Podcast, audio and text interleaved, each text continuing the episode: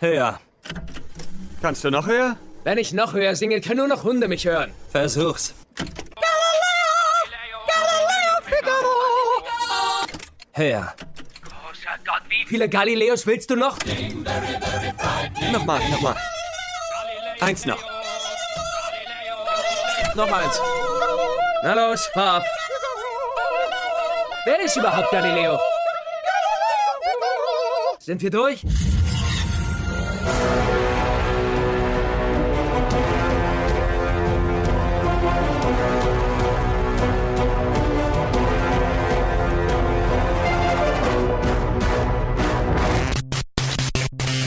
Halli, hallo und herzlich willkommen zu unserem ersten. Nee, es ist gar nicht unser erstes. Was laber ich hier? Das ist das erste, was wir aufnehmen. Das ist das fünfte oder siebte, das rauskommt. Äh, Viel wäre wahrscheinlich sogar noch. Dadurch, Warum nehmen wir das eigentlich jetzt auf, wenn wir so viel Stress mit anderen Reviews haben? Ja, das ist eine gute Frage. Also, ähm, ja, ihr habt den Titel gesehen. Es ist unser Review zu Bohemian Rhapsody. Lustigerweise haben wir den Film so früh gesehen, dass das unser erstes Review ist, das wir jetzt im neuen Planet Film Geek Network aufnehmen. Ihr habt wahrscheinlich schon zehn andere gehört, bis das hier rauskommt. Wenn nicht, warum habt ihr sie nicht gehört? Ja, genau. Deswegen, ähm, ja, ich, wir, wir sind uns noch gar nicht sicher, wie das Ganze dann aussehen wird. Wahrscheinlich lief jetzt irgendwo vor dem Opener oder nach dem Opener der Ausschnitt des Films und so. Und ähm, jetzt schätze ich mal, sage ich einfach mal, wer, diesem, wer diesen Film gemacht hat und so, oder? So wie wir das standardmäßig gemacht haben, nur ohne News vorher, Challenge vorher, Intro vorher und äh, ja. Aber Also- das Intro ist dasselbe. Wir haben unser In- so Intro recycelt, falls es euch aufgefallen ist. Natürlich ist es jemandem aufgefallen. Achso, es ist ja auch das zehnte Review, das ihr hört. also, Bohemian Rhapsody ist unter der Regie, zumindest zum Großteil, und er hat den Credit bekommen von Brian Singer, der für seine X-Men-Filme bekannt ist oder ähm, Oder dafür nicht am Set zu erscheinen. Genau, von diesem Film wurde er gefeuert, weil er nicht am Set erschienen ist und ähm, das, den Film hat dann fertig gemacht der Typ, dessen Namen ich gerade vergessen habe, der Eddie the Eagle gemacht hatte. Ah ja. Ja, mir liegt der Name auf der Zunge, aber ich kann ich, ich, ich Aber der hat keinen Director Credit. Nee, weil er anscheinend halt nur die letzten zwei Drehwochen gemacht hat und das waren halt dann vom Verhältnis hat Brian Singer viel mehr gemacht und deswegen hat er den Credit bekommen. So wurde das, äh, so wie es aussieht, geregelt. Auf jeden Fall steht, ist Brian, hat Brian Singer den Credit, also gut. Ähm, und es spielen mit äh, Rami Malek, Joseph Ma Marcello oder so ähnlich, Mike Myers, Lucy Boynton, Aidan Gillen und äh, viele mehr. Und äh, ja, es ist ein Queen-Biopic. Es ist die Geschichte von der Band Queen und äh, vor allem dem Leadsänger Freddie Mercury von deren Aufstieg äh, bis, ja, also äh, ich meine, ja, der, der Film geht bis zum Live-Aid-Konzert, was so eins ihrer bekanntesten Konzerte war. Das, was jeder kennt, mit seinem weißen Unterhemd. Genau, ja, die, die Bilder kennt man, ähm, die Aufnahmen hat man bestimmt schon mal irgendwo gesehen und es war noch ein paar Jahre bevor er dann gestorben ist an AIDS. Äh, Anfang der 90er, wenn ich mich recht erinnere. Wir kommen gerade aus dem Kino 91 oder so ist er gestorben, ja, ne? Genau, 91. Ja, so viel dazu. Colin, wir kommen frisch aus der Vorführung. Wie hat dir Bohemian Rhapsody gefallen? Ich glaube, wir haben uns beide ziemlich auf den Film gefreut, oder? Ich glaube schon. Ja. Also bei dir weiß ich es nicht, aber ich habe mich ziemlich auf den Film gefreut, hatte auch ein bisschen Angst davor. Sagen wir es so, ich hatte unglaublich viel Spaß mit dem Film. Es ist Queen, man hört sehr viel Musik von Queen, es ist einfach verdammt epische Musik und verdammt gute Musik. Ich höre mir auch gerne eineinhalb Stunden lang Queen an, ohne Bild dazu. Also höre ich mir auch gerne mit Bild dazu eineinhalb Stunden lang Queen an. Also ich hatte unglaublich viel Spaß mit diesem Film. Wäre also meine Antwort auf deine, äh, deine Standardfrage, die du Ja. sonst immer stellst. Hast, hattest du viel Spaß mit dem Film? Wenn du die Frage stellst, ist der Film gut? Das ist vielleicht eine andere Antwort. Da müsste man ein bisschen differenzierter rangehen, aber davor frage ich dich doch mal, hattest du Spaß mit dem Film? Sehr viel, ja. Ich bin auch ziemlicher Queen-Fan. Das ist nicht meine Lieblingsband aller Zeiten, aber ähm, ziemlicher Fan ihrer Musik. Und ähm, von der kriegt man in dem Film sehr viel zu hören, bis der Film, ja, am Ende, wir haben es gesagt, er endet mit dem Live-Aid-Konzert.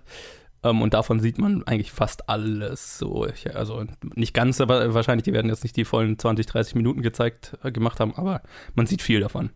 Und äh, ja, die Musik kann ich mir auch viel anhören und ich finde es ja immer, also gerade so Musiker-Biopics finde ich immer ganz interessant, weil ich so zu, zu Musik habe ich keinen so einen starken Bezug, sage ich mal. Ich finde, ich, Musik ist für mich immer so ein Buch mit sieben Siegeln, wie Musiker Musik kreieren, so, ne? Wenn du verstehst, was ich meine. So der kreative Prozess hinter Musik fasziniert mich, weil ich es nicht könnte. Das ist was, was, was mir fremd ist. Ähm, deswegen finde ich das immer ganz interessant und ähm, Freddie Mercury war ein ziemlich interessanter Charakter. Jetzt hast du gesagt, ähm, ob es dann ein guter Film ist, muss man differenzierter angehen. Äh, da, ge- da stimme ich dir zu. Ich finde den Film an sich auch sehr gut, aber ähm, ich glaube, es ist bei weitem kein perfekter Film und es gibt definitiv Sachen, ähm, die ich an dem Film zu kritisieren habe. Ähm, aber möchtest du damit anfangen? Ähm, Kritisieren? ja, Das ist doch so Äh, meine als- als dein- hier. genau, setz mal deine Kritiker-Cappy auf und Es gibt halt einen Unterschied, wenn, also wenn man einen Film macht, gibt es einen unter, ziemlich klaren Unterschied, ob man etwas zeigt oder ob man wirklich etwas erzählt. Und mit zeigen meine ich halt einfach zeigt, da ist was passiert oder wirklich erzählt, was ist passiert, wie fühlen sich die Leute dabei. Und ob dieser Film einfach nur etwas zeigt oder etwas wirklich erzählt, macht einen Unterschied für den Zuschauer, ob er wirklich ähm, einfach nur zuschaut oder wirklich in der Story drin ist. Und der Film hat leider einfach verdammt viel nur gezeigt. Gegen Ende wurde es immer besser. Ähm, Ja. Aber über die Hälfte des Filmes war es eigentlich eine Montage, eine Montage nach der nächsten, die gezeigt hat. Und dann haben sie dieses Lied geschrieben und dann haben sie diese Tour gemacht und dann war Ich- das und dann war das. Und das Ganze unterlegt mit Soundtrack. Aber man hört was. Ich habe das Gefühl, dass ich drei Viertel des Films damit verbracht habe, Queen-Songs zu hören und nur ein Viertel damit wirklich eine Story zu. ich würde sagen, es ist ungefähr die Hälfte, hätte ich jetzt mal geschätzt, so von der, von der Laufzeit kam es mir vor.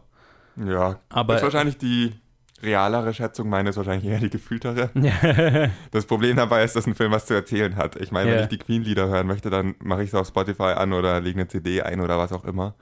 Ich gehe nicht wirklich. Okay, doch, ich habe mich auch gefreut, in diesen Film zu gehen und einfach nur Queen-Lieder zu hören. Ja. Aber das ist nicht die Aufgabe des Films, Queen-Lieder abzuspielen und sie mit netten Bildern zu versehen. Die Aufgabe des Films wäre, die Geschichte und die persönliche, also die Personen und deren Geschichte zu erzählen. Was er dann spät im Film irgendwann anfängt, ja, also wie Eigentlich- gesagt, so ungefähr nach der Hälfte ja, ich eigentlich schätzen. erst wirklich, wenn sie, wenn sie anfangen, sich aufzusplitten. Genau. Davor ein bisschen so in vereinzelten Dann geht es langsam in die Richtung, ja. Eigentlich funktionieren die Szenen, in denen sie sich, ähm, in denen was erzählt wird, erst wenn sie sich aufgesplittet haben. Davor wird man immer so von einer Montage mit einem Queen-Lied ins eiskalte Wasser gesch- geschmissen in eine Szene, wo sie sich streiten und man hat noch keinen Bezug zu keinem Charakter, weil die noch nicht als Charakter eingeführt wurden, sondern nur als halt ihre Bandposition und man sie bisher nur ihre Instrumente spielen sehen hat. Und die Szenen am Anfang, die vereinzelten, die es gab, die versucht haben, eine Geschichte zu erzählen, haben nicht funktioniert aus dem Grund. Weil ich einfach das Gefühl hatte, ja, hier ist die obligatorische Szene, dass wir nicht nur ein Musikvideo machen, das lang ist. Und dann wurde es immer besser. Gegen Ende, ich würde nie sagen, dass es richtig gut wurde von dem, vom Erzählerischen. Am Ende wurde es okay. Es wurde gut, als er in München war, fand ich. Ja. Dann hat es angefangen, wirklich interessant zu werden, als Freddie Mercury in München war. An seinem Tiefpunkt im Ja. Prinzip, so, ne? der war gut erzählt und die Rückkehr von ihm dann, oder wie er es dann wieder ein bisschen aus seinem Tiefpunkt rausgeschafft hat, hat funktioniert. Es ist aber wahrscheinlich eine Erzählstrecke von 20 Minuten im Film gewesen, weil dann haben wir wieder 20 Minuten lang Konzert am Ende Ja, gehabt. genau, ja. Was jetzt auch nicht verkehrt ist, aber ich schaue mir auch gerne Live-Mitschnitte von Queen-Konzerten an, also insofern hatte ich auch damit Spaß. Ja. Aber es ist halt nicht das, was ein, ein Film kann mehr liefern. Oder was heißt mehr? Das ist, äh, das würde heißen, dass ein Film, ähm, dass der Film mehr wert ist. Er m- kann was anderes liefern. Er kann was Zusätzliches, Zusätzliches liefern, was über die Musik hinausgeht. Und wer die Musik hören will, wird immer die CD einlegen. Und wer einen Film schaut, sollte in der Regel an einer, an einer Geschichte Interesse haben, die erzählt wird und nicht daran, einfach nur irgendwie Mus Mus ganz viel Musik zu hören. Von der Band, die zwar coole Musik macht, aber dann kann man sich auch Metallicas Film anschauen, der auch, den finde ich sehr vergleichbar gut. Also das ist das extremere Beispiel von, Das ist das ganz extreme Beispiel, wo es wirklich nur ein. Konzert ist, wo halt so ein Ja. bisschen mit Story noch äh, dabei ist. Aber das war so im Endeffekt meine Kritik daran, dass der Film sich einfach nicht ähm, zu sehr darauf verlässt, ach, Queens Lieder werden schon die Tickets verkaufen, werden den Film schon gut machen und zu wenig Eigeninitiative zeigt, einfach eine Story zu erzählen. Beziehungsweise, also ich würde sagen, für mich, mir kam es so vor, als wäre der Film im Prinzip zweigeteilt. Also wie gesagt, du hast am Anfang die Entstehung von Queen und den Aufstieg von Queen und dann hast du Freddie Mercurys Geschichte, seinen, seinen Split von der Band, seinen Fall und seine Rückkehr sozusagen. Und mir kam es so vor, als wäre der Film viel mehr, also unverhältnismäßig viel stärker daran interessiert, Freddie Mercurys Geschichte zu erzählen und hätte aber trotzdem das, und hätte- aber man hatte trotzdem anscheinend so das Gefühl, ja, aber wir müssen die ganze Bandgeschichte erzählen. Also gut, bringen wir es schnell hinter uns am Anfang in der ersten Hälfte, damit wir zu dem kommen können, was uns eigentlich interessiert. Aber sie haben es ja nicht schnell hinter sich gebracht. Die erzählerischen Schritte ja, aber dann haben sie noch. Naja, es, ist, es 30 geht alles Minuten- Schlag auf Schlag. Ne? Es Ja, geht so, ja. die Band formiert sich, sie schreiben ihren ersten Hit, sie haben ihre ersten paar Hits, sie legen sich ein bisschen mit ihrem Label an, bla bla bla, aber es geht alles wirklich so Schlag auf Schlag auf Schlag auf Schlag auf Schlag. Und dann kommen wir zu der eigentlichen dramatischen Geschichte, sage ich mal. Ja. Und ja, dieser Anfang hat für mich, also der ist unterhaltsam. Der ist cool, weil es weil macht Spaß, Queens-Lieder es macht Spaß, den beim einfach beim Musikschreiben zuzuschauen. Die, die, die Darsteller sind alle fantastisch und, und, und machen einfach Spaß in den, in den Rollen. Die Szene, in der sie Bohemian Rhapsody aufnehmen, Super. ist super spaßig anzuschauen, weil die Musik so fucking cool ist Ja. und die einfach coole Schauspieler dazu noch ein bisschen Spaß haben Ja. und es, man es ist das Gefühl, man kriegt das Gefühl vermittelt, man hat so einen Einblick darin, wie es geschrieben wird, Ja. Ohne gleichzeitig sich anzutun, antun zu müssen, die ganzen schlechten Versionen zu hören, sondern immer gleich das Endergebnis davon zu hören. Genau, und es, es fühlt sich einfach wie so ein bisschen ein Best-of-Bandgeschichte Ja, genau. an. Ne? Es ist Genau. ein, ein Best-of-Zusammenschnitt. Und, und der Film feiert halt die Band so die Hälfte des Films lang, aber da ist halt keine emotionale Tiefe oder sowas drin oder keine Dramatik, keine Dramatik, nichts. Ja. Und dann kommt die dramatische Geschichte und die fand ich dann tatsächlich fantastisch, weil ähm, in deren Mittelpunkt steht Rami Malek als Freddie Mercury und er ist fucking großartig. Also ich fand Rami Malek in der Rolle war transformativ, wenn man es jetzt mal ganz schwülstig ausdrücken kann, weil Oh, ich kenne ihn eigentlich nur aus, äh, aus, jetzt wollte ich Bad Robot sagen, aus Mr. Robot, ähm, wo, er, wo er ja ganz anders drauf ist. Und ich finde, er ist in der Rolle kaum wiederzuerkennen und liefert wirklich, also eine hochkomplexe Performance, fand ich, äh, von, einem, von einem super tiefen und komplexen Menschen, der dann eigentlich an, an seinem höchsten Erfolg eigentlich äh, emotional am, am tiefsten, am seinem Tiefpunkt ist sozusagen oder in seinen Tiefpunkt abrutscht. Und ähm, diese Geschichte ist, fand ich, sehr bewegend. Und vor allem, wie du gesagt hast, es wird dann gegen Ende immer besser, immer besser, immer besser, ähm, bis wir dann zu diesem Konzert kommen. Und ähm, das fand ich tatsächlich sehr emotional. Da wurde ich, äh, war ich dann teilweise zu Tränen gerührt ähm, von, von der Geschichte und von, von vor allem von Rami Maleks Performance.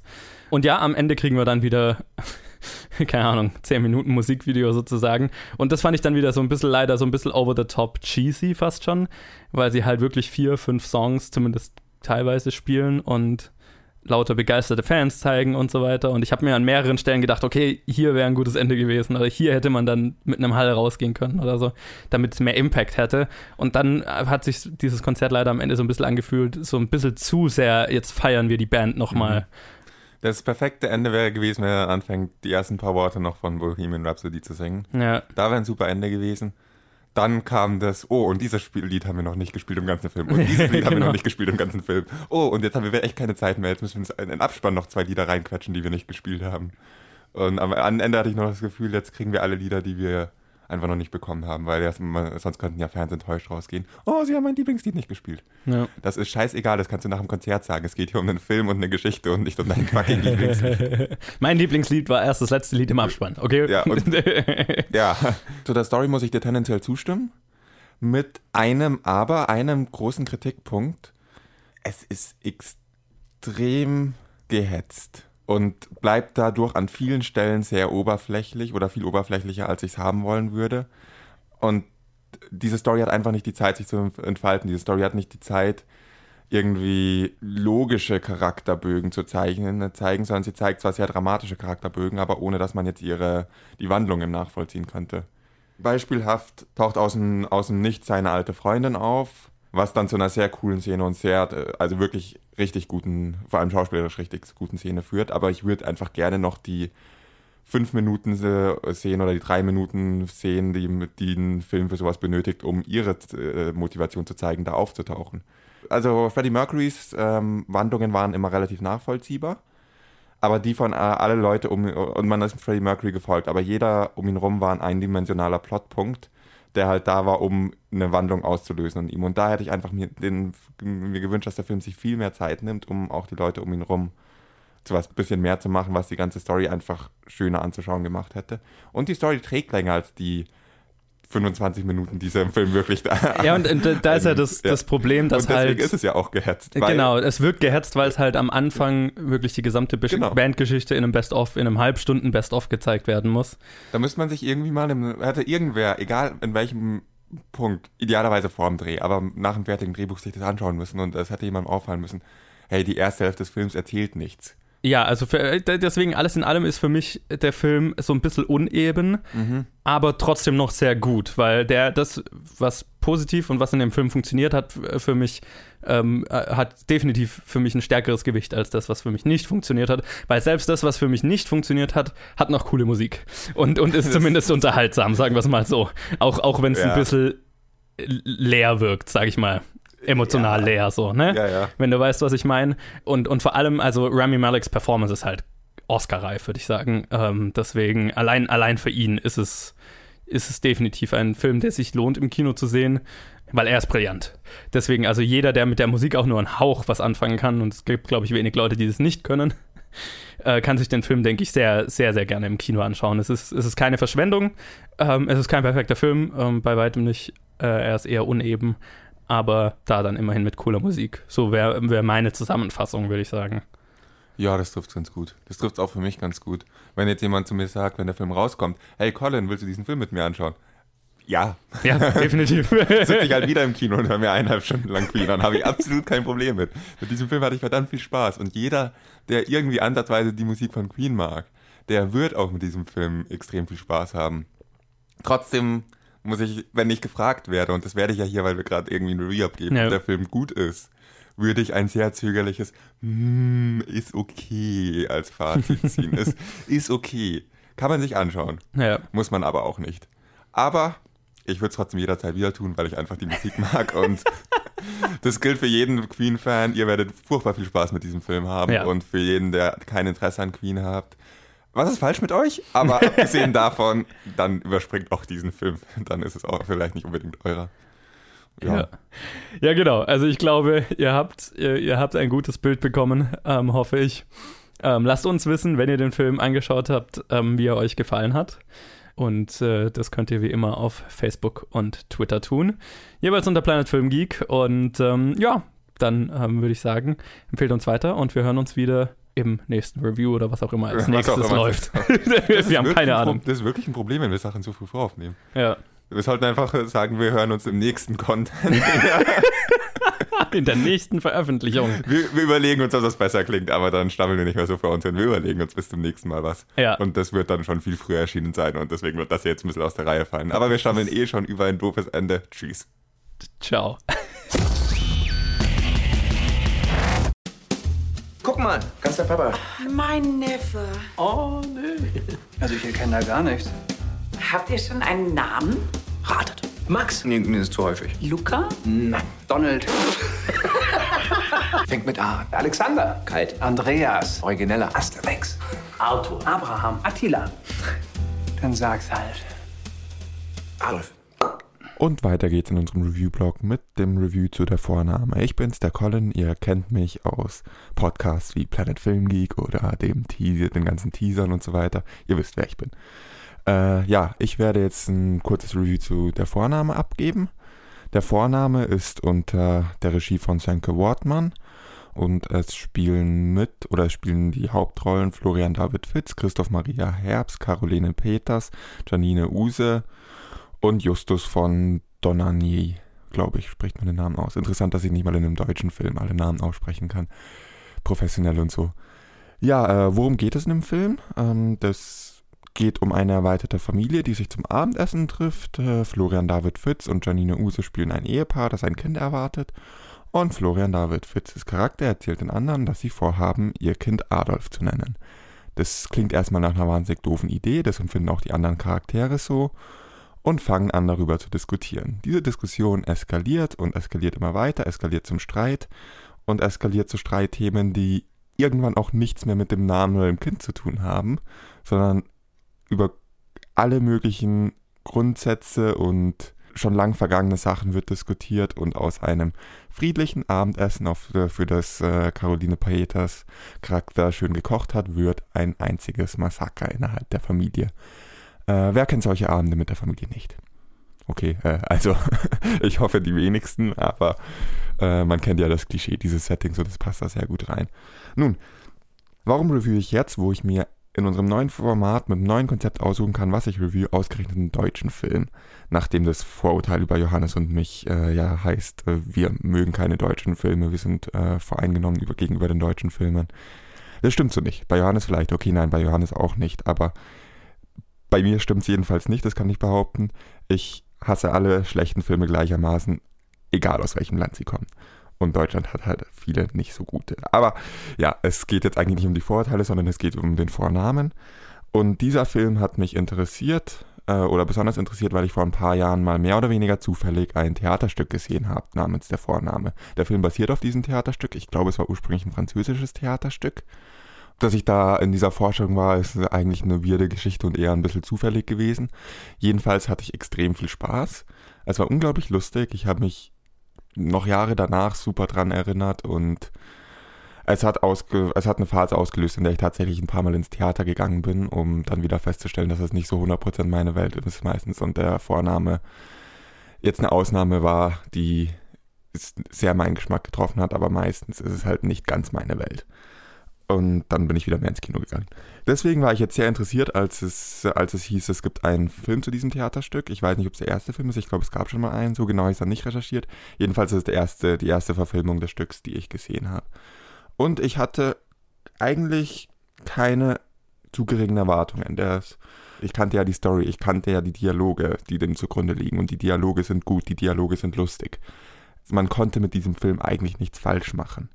Man musste nur die Dialoge nehmen, man musste nur dieses Theaterstück verfilmen, Kamera, also eine Kamera aufstellen, Leute davor setzen, die die, die, die, die, die Dialoge sprechen und es wird Minimum lustig. Das war schon mal das Positive, deswegen hatte ich eine recht positive Erwartung daran.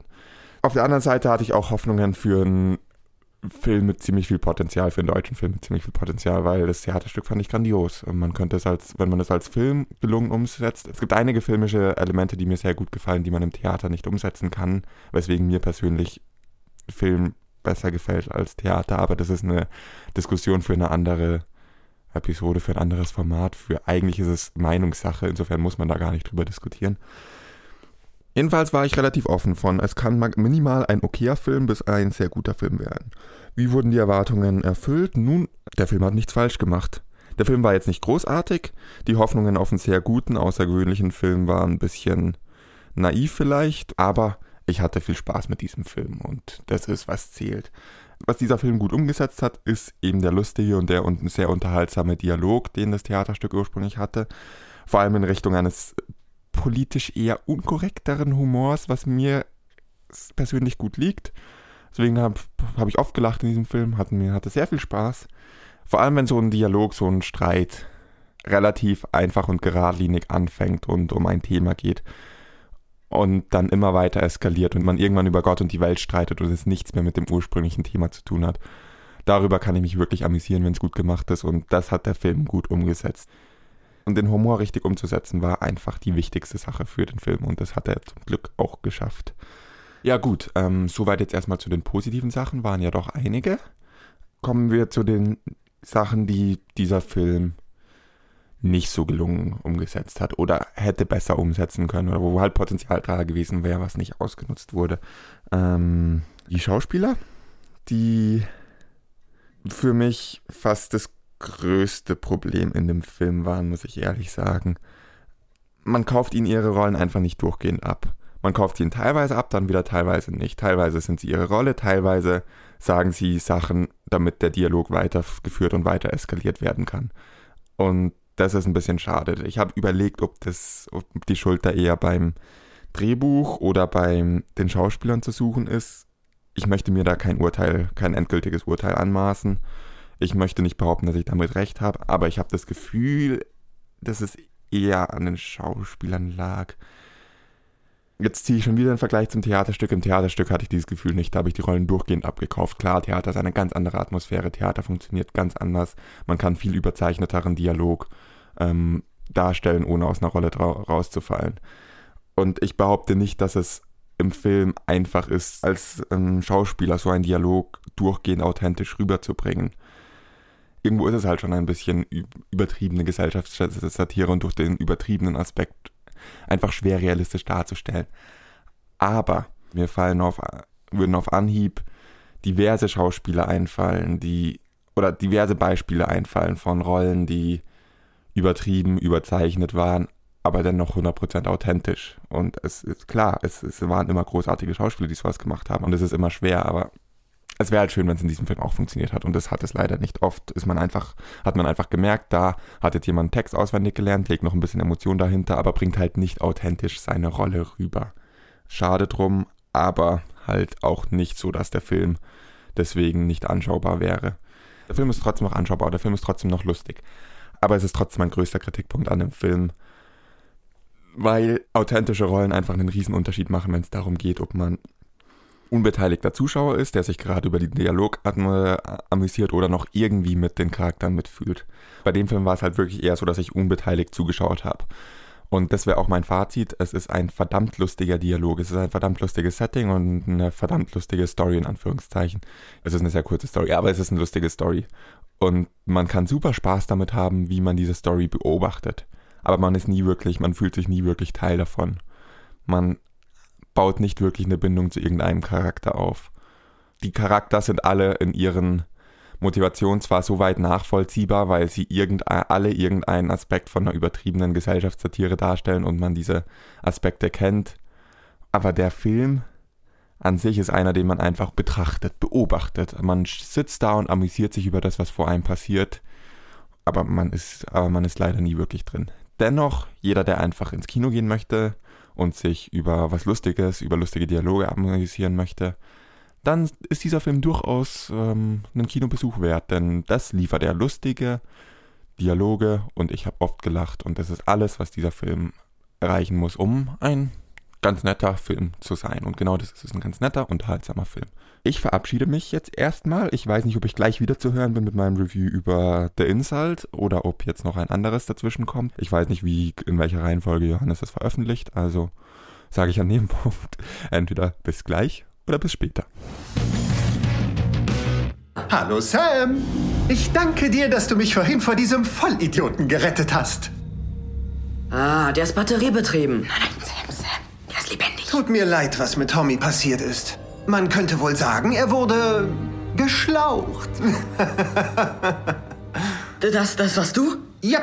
Und jetzt, wo wir eine Familie sind, können wir doch Brüder sein. Ich glaube, ich wäre ein toller Schrottbruder. Klar. Eine Sekunde. Besprechung. Werden wir jetzt verrückt? Ist unwahrscheinlich, dass wir exakt zur selben Zeit verrückt werden. Okay, aber dir ist schon klar, dass wir gerade mit einer Puppe reden? Ja. Hallöchen alle miteinander, ich bin der Johannes und ich habe nochmal ein kleines Review für euch. Ich durfte mir Goosebumps 2 Haunted Halloween oder Gänsehaut 2 Gruseliges Halloween, äh, Halloween anschauen. Der ist unter der Regie von Ari Sandel oder wie auch immer man ihn ausspricht der When We First Met und The Dove gemacht hat. Und es spielen mit Jack Black natürlich wieder, der auch im ersten mitgespielt hat. Jeremy Ray Taylor, den man aus It kennt. Äh, Kelly Harris, Madison Eisman und viele mehr. Und ja, das ist das Sequel zu dem relativ erfolgreichen Kinder-Horror, Kinder-Gruselfilm, sage ich jetzt mal, Goosebumps, der vor zwei Jahren oder so rauskam, in dem es, äh, der auf den Büchern von, äh, auf der bekannten Buchreihe von R.L. Stein basiert. Nur ähm, handelt es sich bei dem Film nicht um eine wirkliche Adaption der Bücher, sondern der Film handelt von den Büchern und R.L. Stein selber ist ein Charakter in dem Film, im ersten, ähm, gespielt von Jack Black. Ähm, und der, der Film hat quasi die Story, dass äh, seine Bücher, die Sachen, die er geschrieben hat, äh, ja, zum Leben erwachen oder auf die, auf die Welt losgelassen werden. Und ähm, ja, der Film war überraschend ganz gut und äh, auch relativ erfolgreich. Und jetzt haben wir relativ schnell einen Sequel dazu bekommen. Ähm, und ich sage äh, relativ schnell, weil so fühlt sich der Film so ein bisschen an. Ähm, zum Beispiel dadurch, dass Jack Black kaum in dem Film ist, ähm, was ich sehr, sehr schade fand. Ähm, ja, ich werde nicht spoilen, wann er im Film vorkommt, aber also ja, es ist, es ist sehr wenig. Sagen wir es mal so. Es ist mehr fast wie eine Cameo oder eine mini kleine Nebenrolle. Ähm, was so ein bisschen schade ist, weil er natürlich äh, ein unterhaltsamer Typ ist und der Charakter unterhaltsam ist und so weiter. Ich fand, man merkt dem, äh, dem Sequel jetzt auch so ein bisschen die schnelle Produktion an. Ähm, dadurch, äh, dass jetzt ja, es alles so ein bisschen kleiner wirkt, es alles so ein bisschen zurückgefahrener wirkt.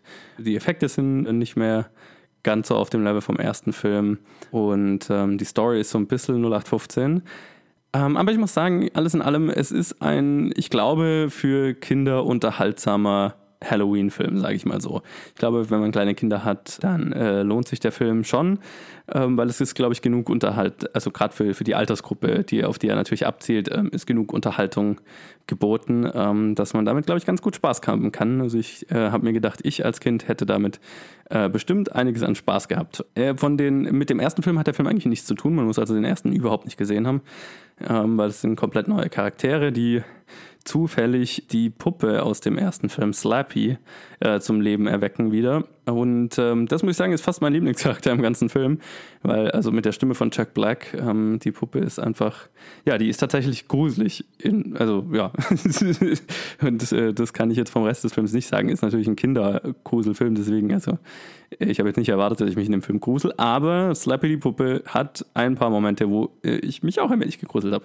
was, was ich ganz cool fand. Und äh, der Charakter ist einfach cool und ähm, ich fand vor allem den Anfang des Films sehr cool, wo es im Prinzip ähm, ja, so ein bisschen Chucky die Mörderpuppe auf nicht, nicht brutal ist, halt auf, auf, auf familienfreundlich sozusagen. Wo die quasi diese Puppe zum Leben erwecken und es erst total cool finden, weil der halt auch übernatürliche Kräfte hat und ihnen so ein bisschen hilft gegen die Leute, gegen die anderen Kinder, die sie mobben und so weiter. Und das, äh, ja, aber schnell, ähm, ja, wird das Ganze, nimmt das Ganze ein Ausmaß an, wo es halt äh, nicht mehr lustig ist und wo die äh, Hauptcharaktere dann merken, ja, vielleicht hat die Puppe ein bisschen so einen Schaden und ist vielleicht nicht ganz dran interessiert, äh, an, an unserem Wohlergehen interessiert, sagen wir es mal so. Dann äh, wird der Film im Prinzip zum ersten Teil, also weil die Puppe erweckt dann halt ganz Halloween sozusagen, wird es immer genannt, ähm, zum Leben, also lauter Halloween-Deko wird zum Leben erweckt, Halloween-Masken werden zum Leben erweckt und so weiter. Und dann geht es halt darum, die Puppe aufzuhalten und die Monster wieder loszuwerden, die die Stadt verwüsten. Und der Teil ist okay. Ähm, ist, ich, es gab ein paar sehr coole Effekte, es gab ein paar Effekte, die ich, ein paar praktische Sachen, also nicht CG-Sachen, ähm, die ich sehr cool fand. Vor allem halt natürlich die Puppe ist ähm, sehr cool, dadurch, dass es halt eine tatsächlich praktische Puppe ist und nicht ein CG-Charakter.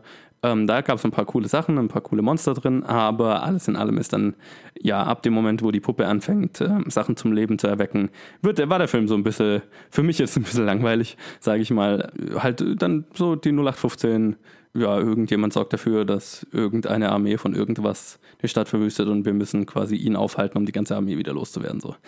Ja, und, und das ist, das ist, ich deswegen sage ich, also ich glaube, für, für Kinder, die noch nicht viele Filme gesehen haben äh, dieser Art, ist das, die bietet das bestimmt, glaube ich, gut genug Unterhaltungswert und genug Neuwert, dass, dass man da unterhalten sein kann. Die Hauptcharaktere sind alle gut gespielt und ähm, unterhaltsam ähm, auf einem sagen wir mal, Kinderfilmniveau, sage ich jetzt mal, blöd gesagt. Also ähm, vom, vom, vom Drehbuch her ist das alles sehr übersichtlich gehalten, die Charaktere und so weiter. Ähm, aber es ist alles so ein bisschen ein Cartoon. Aber das ist ja, das ist ja okay, es ist ein, ein Film für Kinder. Ähm, damit habe ich jetzt gar nicht mal so ein Problem. Und äh, was ich sehr cool fand, war noch, dass Chris Parnell in dem Film ist, ähm, den ich vor allem halt als äh, Voice-Over-Schauspieler super gut finde, wie in Serien wie Archer zum Beispiel. Und der hier zumindest eine ganz lustige Rolle hat, sagen wir es mal so. Ähm, fand, fand ich cool. Hat ihm bestimmt Spaß gemacht. Wahrscheinlich hat er Kinder und hat, hat sich dann bestimmt gelohnt. Und ich hatte das Gefühl, er hat Spaß damit, in so einem, ja, in einem, in einem Live-Action-Cartoon im Prinzip mal eine Stimme zu sein. Fand ich ganz cool. Was ich so ein bisschen schade fand, Ken Jong ist in dem Film, der, ich meine, der auch in diesem Film ähm, ja, genau den Charakter spielt, den er immer spielt, äh, nur halt eine weniger extreme Version davon, was ein Kinderfilm ist. Aber er ist im Prinzip nur da, um Witze zu machen. Und das hat für mich so, ja, nicht so wirklich funktioniert. Ich bin jetzt auch nicht sein größter Fan, sagen wir es mal so. So, alles in allem, ich glaube, es ist ein, ein, ein netter kleiner ähm, Grusel-Kinderfilm für, für Familien, also Familien mit, mit Kindern. Ähm, kann ich den, denke ich, empfehlen, aber es ist jetzt auch nicht äh, auch in, in dieser Kategorie, sage ich mal, nichts Besonderes. Aber wenn man an Halloween äh, die Kinder ein wenig beschäftigen will oder einen netten Filmabend an Halloween machen will, dann ist es bestimmt auch nicht verkehrt. Und ich glaube, dann kann man da schon ein bisschen Spaß mit haben. Ähm, zu viel sollte man von dem Film aber, denke ich, nicht erwarten. Und vor allem nicht, äh, dass Jack Black besonders viel drin ist, weil das ist er nicht. Leider. Wenn ihr euch den Film angeschaut habt, solltet ihr euch den Film anschauen, äh, solltet ihr Kinder haben und mit den da reingehen, dann lasst uns doch mal wissen, wie ihr den Film fandet. Und dann hören wir uns wieder nächste Woche im nächsten Review oder was auch immer. Bis dann. Die Liebesleute fahren Boot. Über dem Kanal geht der Mond auf. Ein bis zwei Monde genügen. Das geht zu weit. Das akzeptiert das Publikum nicht. Hallo, liebe Freunde. Ähm, nur ein kleiner äh, Hinweis, bevor die richtige Review anfängt. Ähm, ihr habt vielleicht bemerkt, dass der Opener nicht im Original-Trailer entnommen wurde. Äh, den habe ich gerade selber eingesprochen. Ich habe bemerkt, dass wir keinen Pressezugang beim äh, Produzenten des Films hatten, äh, nämlich Wild Bunch. Ähm, deshalb, weil ich das Format so geil finde, mit einem Auszug aus dem Film einzusteigen und weil ich das so einen guten Auszug aus dem Trailer fand, habe ich mir erlaubt, den selber einzusprechen. Ich hoffe, ich habe euch nicht zu sehr aus der Immersion gerissen und wünsche euch jetzt viel Spaß mit der Review.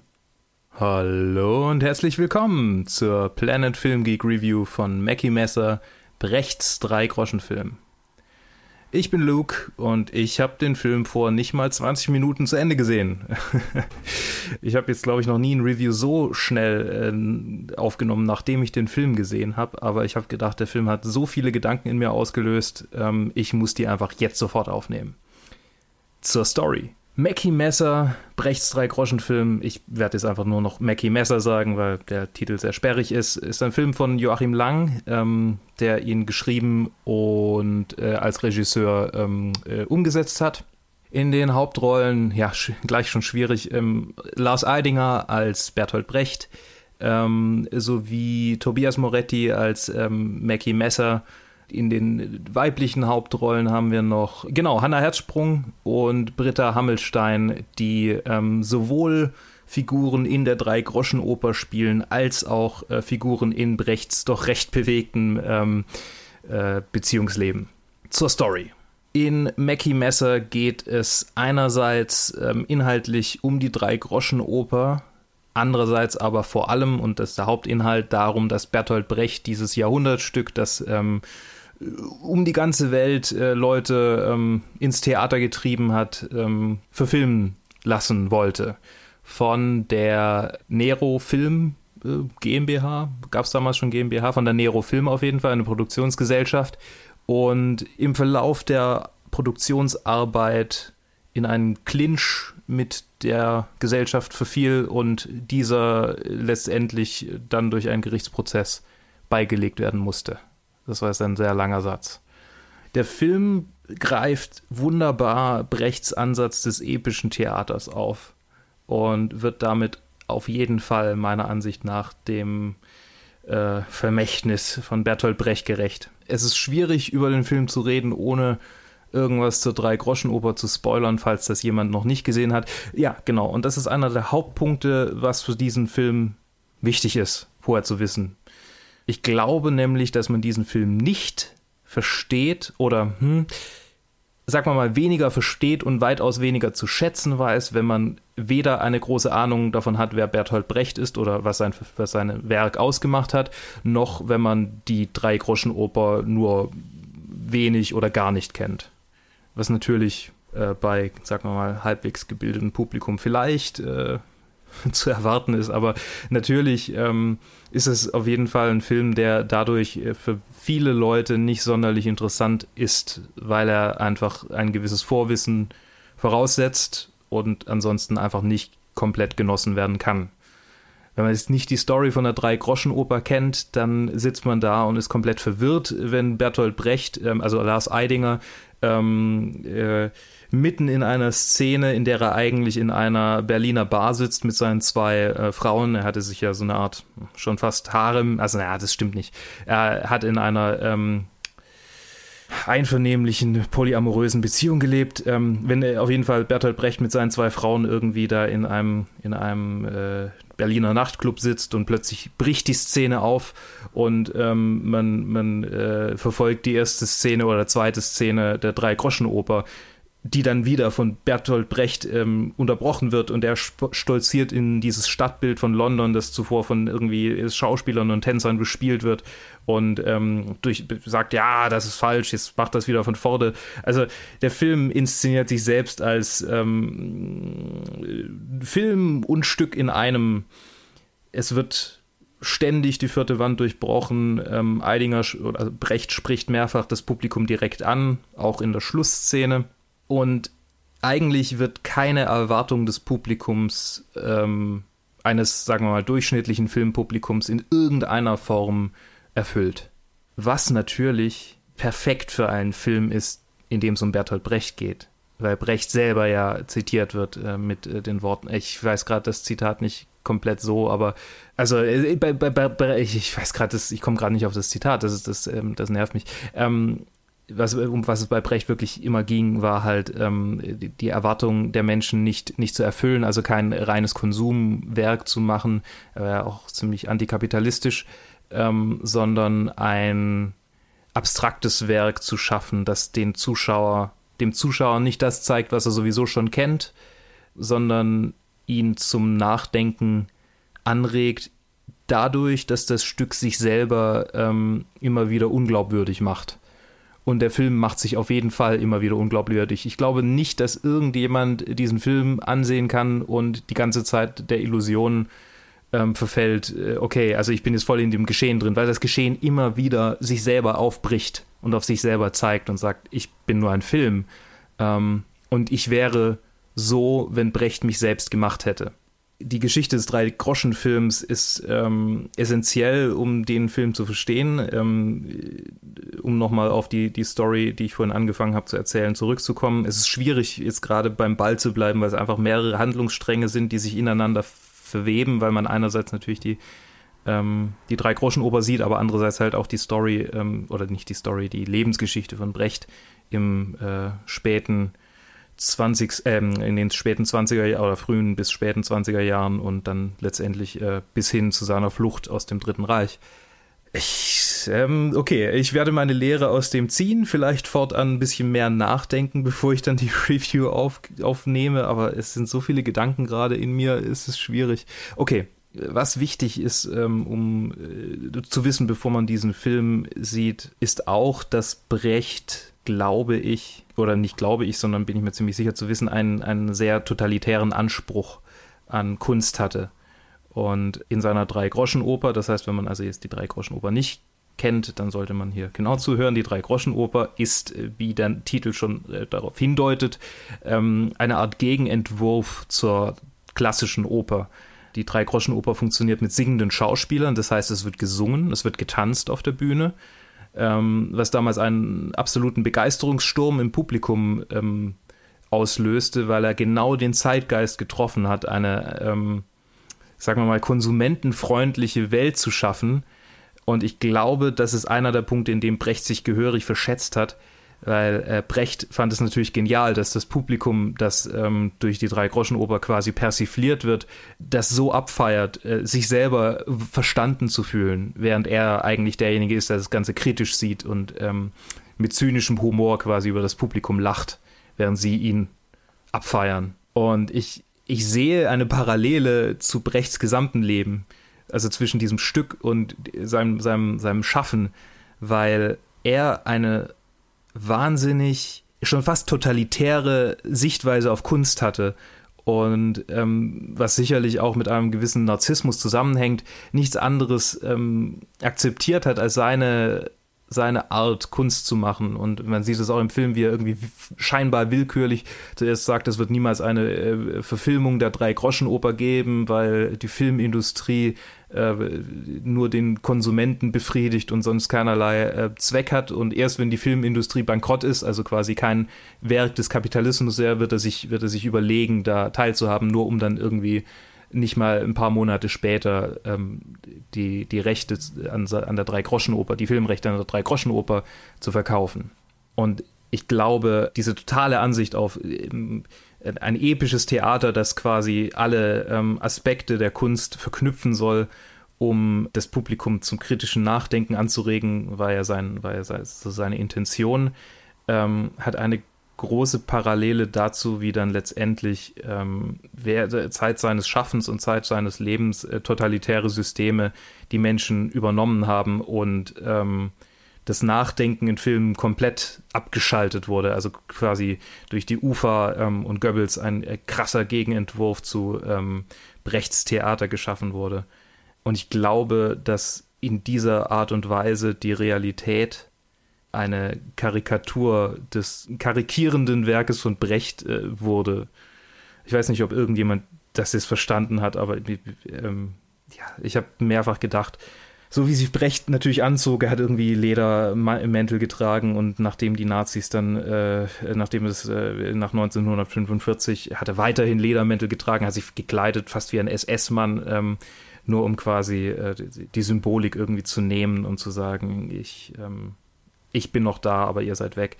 Und trotzdem kommt man einfach nicht umhin zu denken, ja, so allumfassend wie irgendwie sein Deutungsanspruch war, ähm, so äh, allumfassend war dann letztendlich der Fall äh, der Kunst, zumindest in diesem doch recht umfangreichen Abschnitt der äh, deutschen Geschichte. Und man sieht die Menschen, also die Schauspieler in der Drei-Groschen-Oper ähm, feiern, während sie irgendwie den, den Untergang, ähm, dem Untergang der, der Kapitalisten kap auf, dem, auf, dem, auf dem Dach der kapitalistischen äh, Gesellschaft tanzen, so mehr oder weniger soll sein Gleichnis für den Film dann äh, sein also er hat das, das leicht verändert. Für den, das Drehbuch damals für den Film hat er leicht verändert äh, und es ist nicht mehr dem Original treu geblieben. Und während man irgendwie die Schauspieler auf dem, auf dem Dach des Kapitalismus tanzen sieht, während er, während er untergeht, äh, so äh, sieht man äh, Bertolt Brecht über die ähm, Irrungen und Wirrungen des Beamtentums in der Weimarer Republik lachen, während genau diese untergeht und er flüchten muss. Es ist doch schon ziemlich ironisch, dass ein jemand, der die gegenwärtige Gesellschaft derart, ähm, also seine damalig, damalig gegenwärtige Gesellschaft derart kritisiert hat und ähm, versucht hat zu verändern, dann durch eine vollkommen gegenläufige Veränderung gezwungen wurde, das Land zu verlassen. Äh, wobei, also ich, ich, ich es ist sehr fokussiert auf, auf ähm, Nazis und äh, die, die, das Dritte Reich. Ähm, das nimmt gar nicht mal so wahnsinnig viel Platz im, im Film ein, aber es endet damit und ich glaube, es ist auch wichtig, dass der Film das benennt, weil es natürlich einen großen Einfluss auf die Verfilmung hatte. Also die, der Drei-Groschen-Film, und um jetzt zum Ende zu kommen, ähm, die tatsächliche Verfilmung des drei, der, des drei Groschen, der drei Groschen Oper durch die Nero äh, GmbH oder durch die Nero Produktions, äh, das Nero Produktionsstudio wird gar nicht angesprochen in diesem Film, die dann 1900, 1960 war irgendwas in den 60er Jahren war das, glaube ich. Ich sehe gerade kurz mal nach. Genau, Drei Groschen Oper 1972, 1957. es gab also ganz viele Verfilmungen. Ähm, tatsächlich fehlt mir jetzt gerade der Überblick, an welchen Brecht dann noch irgendwie beteiligt waren, an welchen nicht. Ach ja, man sollte vielleicht noch dazu sagen, die, ähm, der Film arbeitet mit dem, mit dem Cast der, eines aktuellen äh, also mit dem aktuellen Cast der, der Drei-Groschen-Oper, ähm, die aufgeführt wird in, weiß ich gar nicht, ob, die, ob das gerade noch läuft. Auf jeden Fall sehe ich gerade auf, IMDb dieses, ähm, die, die gecredited ist ich hätte noch mehr recherchieren müssen. Das, das, ist, das ist echt, also ich glaube, wenn man, wenn man, wenn man sich ein bisschen irgendwie, wenn man die Drei-Groschen-Oper kennt, wenn man Brecht kennt, sich ein bisschen reinfuchst, dann ist das, gibt es einem wahnsinnig viel zu sehen. Also ihr merkt gerade, ich habe gar nicht mal so wahnsinnig viel Ahnung von allem, was da irgendwie in diesen Film reinspielt. Also ich habe schon Ahnung von Brecht und der Drei-Groschen-Oper, aber, aber irgendwie von allem drumrum, wie das jetzt alles entstanden ist. Und trotzdem konnte ich es irgendwie echt genießen und ähm, fand viele Anregungen irgendwie zum Nachdenken. Und wenn man das von einem Film will, wenn er einen dazu anregen soll, nachzudenken, auch über aktuelle Entwicklungen, politische Entwicklungen, gesellschaftliche Entwicklungen, dann gebe ich eine uneingeschränkte Empfehlung, diesen Film anzusehen. Er hat mir auf jeden Fall sehr viel Freude bereitet. Und ach ja, genau, ähm, Max Rabe äh, ist auch dabei und singt, was wunderbar ist, weil sein Gesangsstil natürlich perfekt zu den zum 20er Jahre Vibe und 30er Jahre Vibe des Films passt. also ähm, eindeutig, ähm, wenn man jetzt irgendwie Babylon Berlin gesehen hat und ähm, von Bertolt Brecht jetzt auch nicht gerade abgeneigt ist, dann auf jeden Fall diesen Film noch ansehen, solange er im Kino ist. Er ist wahrscheinlich nicht mehr lange, er kam schon noch im September raus, ist also ist auch schon eine Weile her wieder. Ansonsten dann auf DVD, Blu-ray oder wenn er mal irgendwo zu streamen ist. Guckt ihn euch an. Mackie Messer, Brechts Drei-Groschen-Film. Sehr gutes Werk von dem bisher doch recht unbekannten Joachim Lang und ich hoffe mehr von diesem Regisseur zu sehen, weil er es sehr schön umgesetzt hat, wie ich finde. Soweit von mir. Ich hoffe, es hat euch Spaß gemacht und wir hören uns zur nächsten Review von Wer weiß. Bis dann. So, da bin ich wieder zum zweiten Mal in diesem Review-Blog mit meinem zweiten Review. Nee, warte. fällt mir gerade auf, in diesem Review-Blog ist ja auch noch Bohemian Rhapsody, was wir vor Ewigkeiten aufgenommen haben. Also wahrscheinlich ist es eher mein drittes und der Vorname war mein zweites. Tut mir leid, dass ich mich dann extra nochmal vorgestellt habe beim Vorname. Aber ich kann mich nicht oft genug vorstellen. Deswegen stelle ich mich auch jetzt nochmal vor. Hallo, ich bin's, der Colin. Sorry, dass ihr in diesem Review-Blog so viel meine nervige Stimme ertragen müsst, aber durch ein Review müsst ihr mit mir noch durch. Und zwar der Insult. Also der Originaltitel ist, glaube ich, ein französischer. Es ist eine libanesisch-französische Koproduktion. Aber nur damit die Erwartungen richtig sind. Ich glaube, die Koproduktion mit Frankreich belief sich eher auf Gelder, die geflossen sind, was auch irgendwie Sinn macht. Ich glaube, Libanon und also ich glaube, dass Libanon recht französisch geprägt ist. Ihr merkt schon, ich kenne mich in der Kultur nicht so hundertprozentig aus und das ist, glaube ich, auch ganz wichtig im Hinterkopf zu behalten während dieses Reviews. Ich habe einen Film aus einer für mich sehr fremden Kultur geschaut und legt nicht alles, was ich sage, auf die Goldwaage. Ich habe sicher manche Sachen missverstanden. Mir fehlt so viel wahrscheinlich Hintergrundwissen, um es richtig zu interpretieren. Das hier ist einfach nur eine äh, Erzählung, wie es mir im Kino ging, mit dem beschränkten Wissen über den Libanon, das ich habe. Es ist nicht sehr viel. Ich werde aus diesem Grund jetzt auch gar nicht mal probieren, ähm, äh, die Namen der Beteiligten zu nennen. Schaut sie bitte selber auf IMDb nach. Es wird ein, glaube glaub ich, ein ziemlich, ziemliches Massaker, wenn ich versuche, das auszusprechen. Deswegen erzähle ich euch gleich mal, worum es in diesem Film geht. Es ist fast wieder wie der Vorname. Nein, es ist nicht wie der Vorname. Die einzige Verbindung ist, dass es eskaliert. Es ist ein Film, der mit einer leichten Beleidigung anfängt zu einer schwereren Beleidigung führt, zu einer Körperverletzung führt und dann vor Gericht endet. Und der, der Gerichtsprozess wird extrem politisch aufgeladen. Der Grund dafür ist, dass die beiden Streitenden ein, ähm, libanesisch, äh, ein libanesischer Christ und ein Palästinenser sind. Und die beiden Gruppen sich ähm, anscheinend nicht immer so 100% vertragen, um es mal so auszudrücken. Es gab dann natürlich schon Konflikte zwischen den beiden Gruppierungen. Wer sich näher in der Region und deren, dessen Geschichte auskennt, der wird wahrscheinlich wissen, was gemeint ist. Ich habe aus diesem Film nur mitgekriegt, die mögen sich nicht. Es wird ein spezielles, es werden eigentlich zwei spezielle, äh, werden immer auf zwei spezielle Konflikte angespielt, aber auch eher angespielt, als sie wirklich erklärt. Deswegen war alles, was ich als Zuschauer mitkriegen konnte, diese beiden Gruppierungen, da ist schon eine Tendenz dazu, sich nicht gegenseitig zu mögen.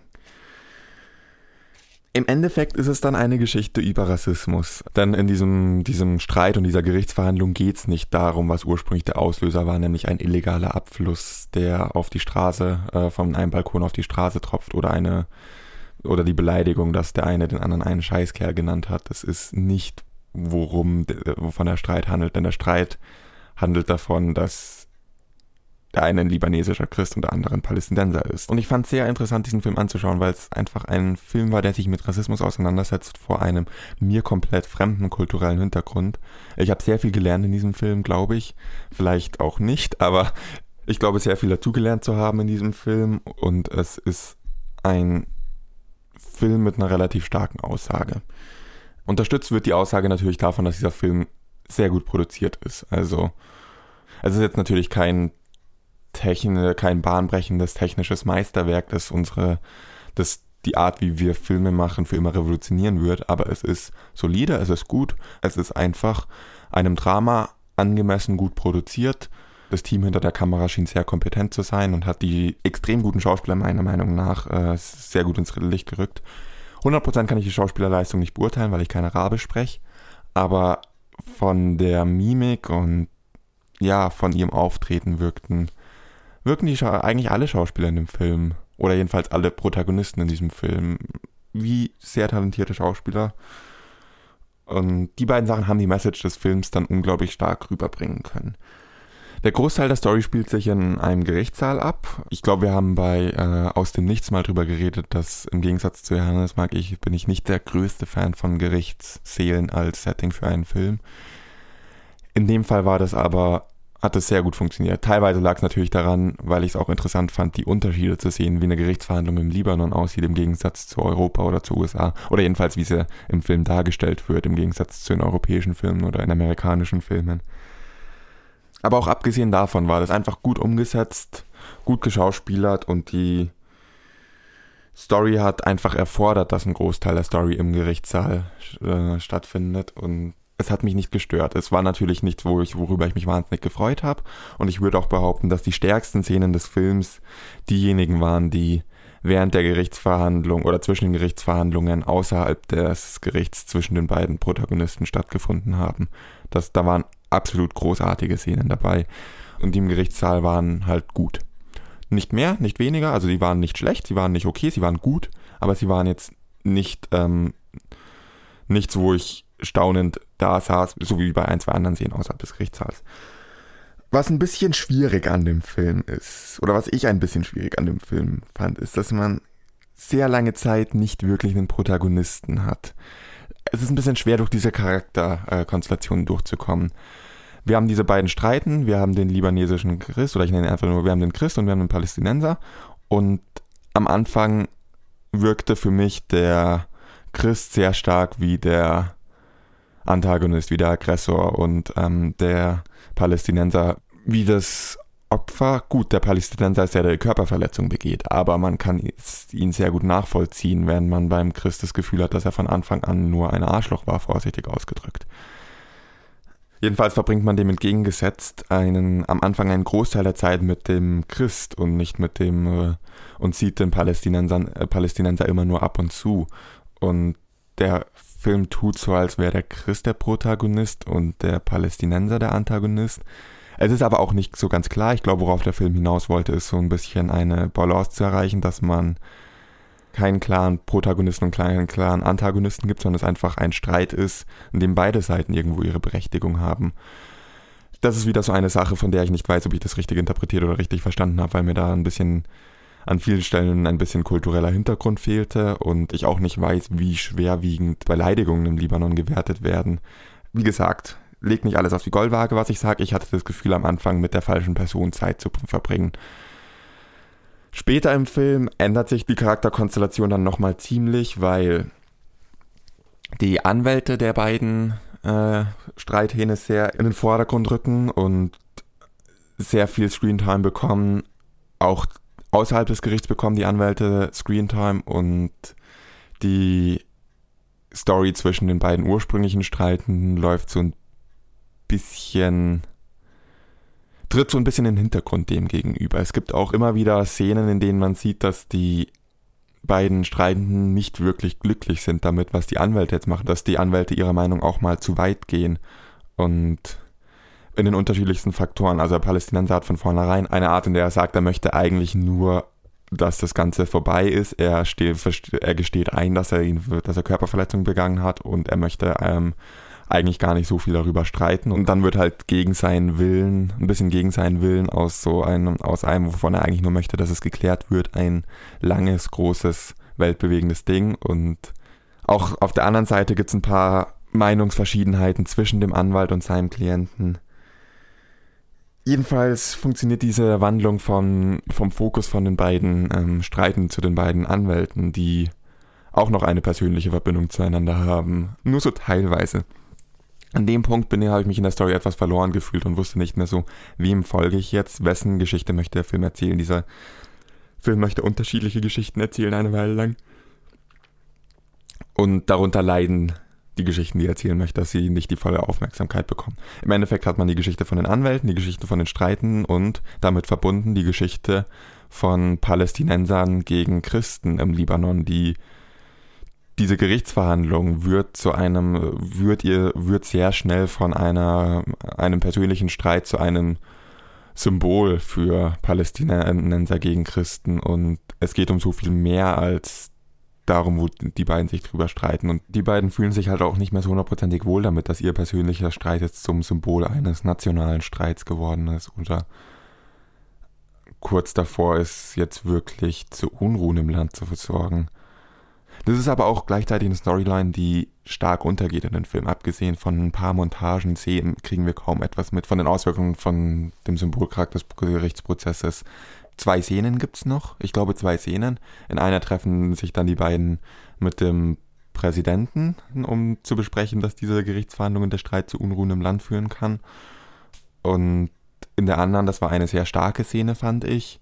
Die möchte ich nicht spoilern, aber die involviert einen Pizzaboten sonst ist es halt, sind es halt meistens Montagen, die wir sehen von Leuten, die auf Motorrädern mit Flaggen durch die Gegend fahren oder wenn die Leute ins Geri in Gerichtssaal rein oder rausgehen, dass eine Menschenmenge davor steht und dass das, die Polizei oder das Militär ihnen sie durch die Menschenmenge erstmal durchbringen muss. Es sind so die typischen Montagen, die man in so, die man halt zu Gerichtsverhandlungen immer, zu Gerichts, solchen Gerichtsverhandlungen immer mal wieder sieht, aber es ist halt nicht wirklich eine Story dahinter. Man kriegt nicht so, diese Storyline ist echt nicht so gut erzählt. Jetzt kritisiere ich die ganze Zeit, das ist schade. Ich habe trotzdem noch einen negativen Punkt, dann komme ich wieder zu positiven Sachen versprochen, weil der Film ist eigentlich sehr gut. Aus meiner Perspektive, als jemand, der schon viele Filme gesehen hat, die sich mit dem Thema Rassismus beschäftigen, wie vermutlich jeder, der irgendwie in der westlichen Welt lebt und viele Filme schaut, ähm, hatte ich bei dem Film bei manchen Charakteren das Gefühl, dass sie sehr plump waren, dass sie fast Karikaturen waren. Es, speziell, eigentlich speziell der Anwalt vom Christ war oft, war, war ein Charakter, der, glaube ich, sehr stark daraus äh, äh, so ausgelegt war, dass der Zuschauer über die Sachen, die er sagt, nachdenkt und über Rassismus nachdenkt. Aber wirkte auf mich eher wie eine Karikatur und nicht wirklich so ernst zu nehmen. Das hat wahrscheinlich sehr viel mit, ähm, mit Kulturunterschieden zwischen Libanon und Deutschland und mit Sehgewohnheiten meinerseits zu tun. Ich glaube nicht, dass dieser Film die Absicht hatte und ich glaube nicht, dass diese, dass man, äh, dass ein Zuschauer in, im Libanon dieses Gefühl hat. Aber wieder mal, das ist nur Spekulation von mir. Ich wollte es anmerken, es ist kein großer Kritikpunkt, weil ich eben glaube, dass es sehr stark auf diesem Kulturunterschied beruht, diese Wahrnehmung. Aber ich hatte versprochen, jetzt wieder was Positives zu sagen. Und ähm, da kann ich eigentlich gleich zu dem Positivsten kommen, was ich zu diesem Film zu sagen habe. Eigentlich das Ende, beziehungsweise die Auflösung des Konflikts. Auf der Gerichtsebene war es halt eine Auflösung und die war okay und die war gut. Aber die war jetzt nicht so was Besonderes. Was wirklich besonders war und was ich wirklich eine großartige Szene war, war die Auflösung des persönlichen Konflikts auf persönlicher Ebene außerhalb des Gerichts. Und die paar Szenen, die dorthin geführt haben. Es war wunderschön anzuschauen. Es war, was heißt wunderschön? Das ist vielleicht das falsche, der falsche Begriff. Das ist definitiv der falsche Begriff. Die Szene, in der der Konflikt aufgelöst wurde auf persönlicher Ebene und die Szenen, die dorhin geführt, geführt haben, waren, auf, waren einfach unglaublich mitreißend. Man war voll dabei und generell diese ganze Storyline des persönlichen Konflikts fand ich die interessanteste des Films und die fand ich wirklich gut dargestellt. Die war durchdacht, die war ohne klares Gut und Böse, wie es in so einer Story realistisch ist. Die ja, jeder Charakter hatte seine Motivation für alles, was teilweise erst ein bisschen spät im Film kam, aber es war da und gesamt war es einfach ein sehr interessanter Film anzuschauen. Ich hatte unglaublich viel Spaß damit, obwohl ich so viele einzelne negative Kritikpunkte angesprochen habe bin halt einfach nicht so gut darin, Sachen zu loben. Für mich ist Sachen, die ich nicht angesprochen habe oder die ich nicht kritisiere, sind, ist gleich Lob, aber ihr kennt mich ja, ihr habt den Podcast schon lang genug gehört. Es war ein super Film, sehr empfehlenswert. Es ist kein leichter Film, es ist nicht so ein casual, ich gehe mal ins Kino, kaufe mir Popcorn und schalte das Gehirn aus Film. Aber das ist, glaube ich, jedem klar, der einen Trailer für den Film gesehen hat oder eigentlich jedem klar, der, in diesen, der vielleicht vorhat, in diesen Film zu gehen, worauf er sich einlässt, nämlich ein sehr interessanter, durchdachter Film, bei dem man mitdenken muss, bei dem man sich auf eine fremde Kultur einlassen muss, was eine sehr schöne Erfahrung ist und alles in allem. Eigentlich ist dieser ganze Film eine sehr schöne Erfahrung, sehr, okay, schön ist vielleicht echt manchmal das falsche Wort, eine sehr faszinierende Erfahrung und empfehlenswert für jeden, der nicht unbedingt Popcorn-Kino erwartet. So, das war es jetzt aber auch wirklich mit mir von meinen Reviews. Ich glaube, in diesem Review-Blog tauche ich nicht mehr auf. Deswegen würde ich mich an dem Punkt jetzt von euch verabschieden. Tschüss, vielen Dank fürs Zuhören und viel Spaß mit den weiteren Reviews. Ich weiß nicht, was als, welches Review als nächstes kommt, sonst könnte ich eine elegante Überleitung machen. So müsst ihr einfach mit einem Trenner vorlieb nehmen. Tschüss. Michael Myers ist ein menschliches Wesen, das seine Schwester ermordet hat, als er sechs war. Dann machte er Jagd auf sie. Wir wollen nur wissen, warum. Wir wollen wissen, was in ihm vorgeht. Michael Myers hat fünf Menschen umgebracht. Und er ist ein menschliches Wesen, das wir verstehen müssen? Er wird verlegt. Morgen um 7 Uhr. Er ist weggesperrt bis ans Ende seiner Tage. Das ist der Sinn der Sache. Laurie, wir haben ihn gesehen. Wir haben Michael getroffen. Ich habe ihm die Maske gezeigt. Er hat nicht reagiert. Überhaupt nicht. Null. Er spricht mit niemandem. Immer schon. Aber ich denke, er spricht vielleicht mit Ihnen. Hallo, ich bin's nochmal, der Johannes hier, melde mich nochmal zum Abschluss äh, dieses Review-Blogs mit einem kurzen, knappen Review zum neuen Halloween-Film. Das mache ich deswegen kurz und knapp, weil ähm, ich glaube, ich kann hier jetzt mal ankündigen, oder naja, ich mache noch keine offizielle Ankündigung, aber naja, ich sag mal so viel, wir werden zu diesem Film noch ein bisschen ausführlicher reden, deswegen, ich glaube, ihr könnt euch denken, an welchem Datum wir ein bisschen ausführlicher drüber reden, aber deswegen mache ich das äh, Review, das äh, normale Review hier ein bisschen äh, sehr knapp und äh, ja, sehr spoilerfrei, weil ja, in der anderen Besprechung ist dann Spoiler voll. Der neue Halloween-Film, einfach nur mit dem Titel Halloween, ist der dritte Film mit dem einfachen Titel Halloween und der elfte Film im Halloween-Franchise.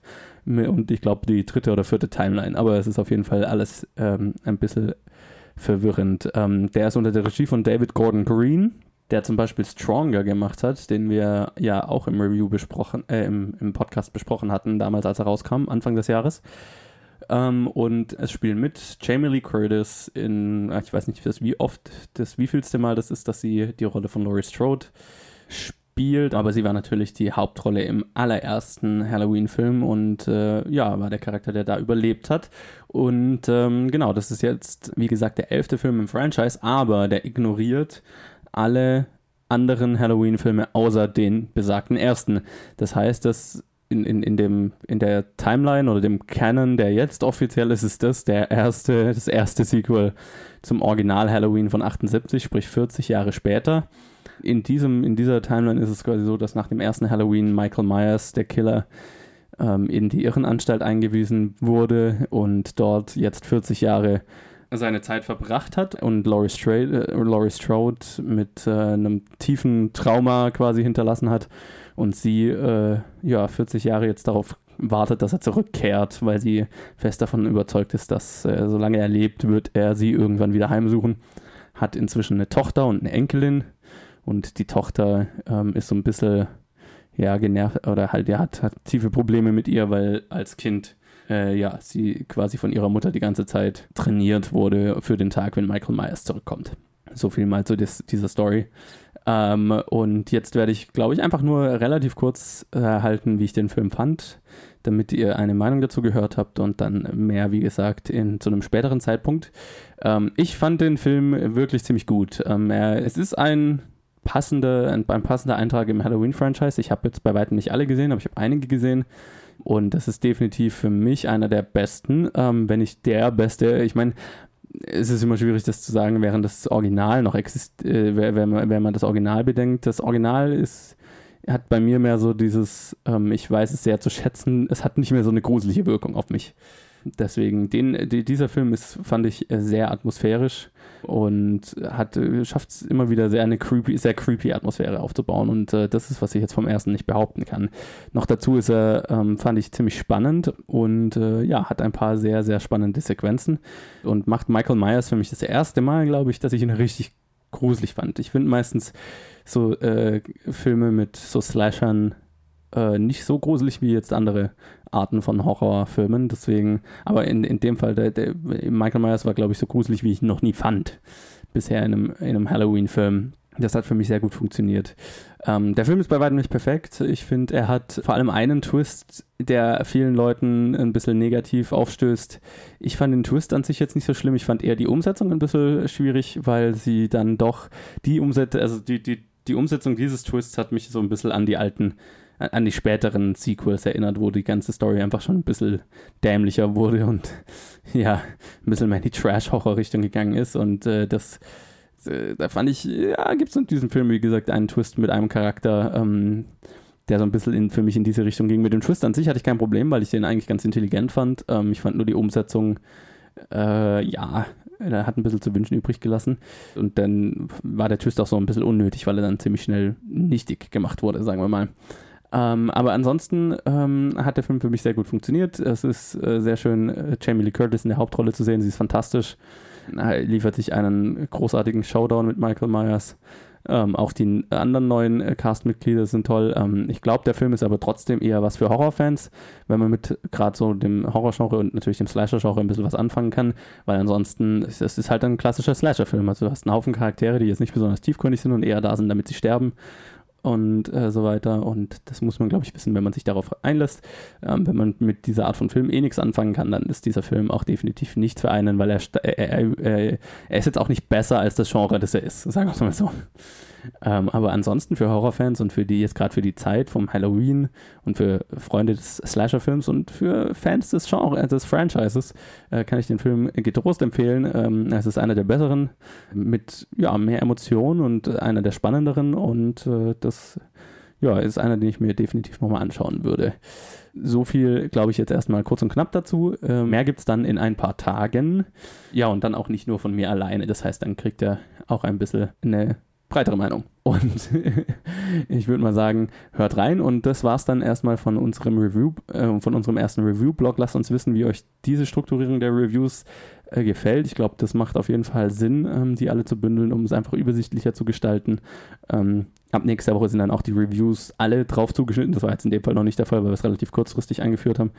Ja, lasst uns wissen, wie, wie euch das gefällt. Und äh, das könnt ihr auf Facebook und Twitter tun, jeweils unter Planet Film Geek gebt uns da weiterhin Feedback, das können wir immer gut gebrauchen, um äh, das Ganze auch äh, anzupassen und so weiter. Und äh, lasst uns am besten mal eine positive, hoffentlich positive Bewertung da, da wo ihr uns hört und empfehlt uns natürlich weiter. Und ja, wenn das alles tut, dann hören wir uns wieder im nächsten Format. Bis dann.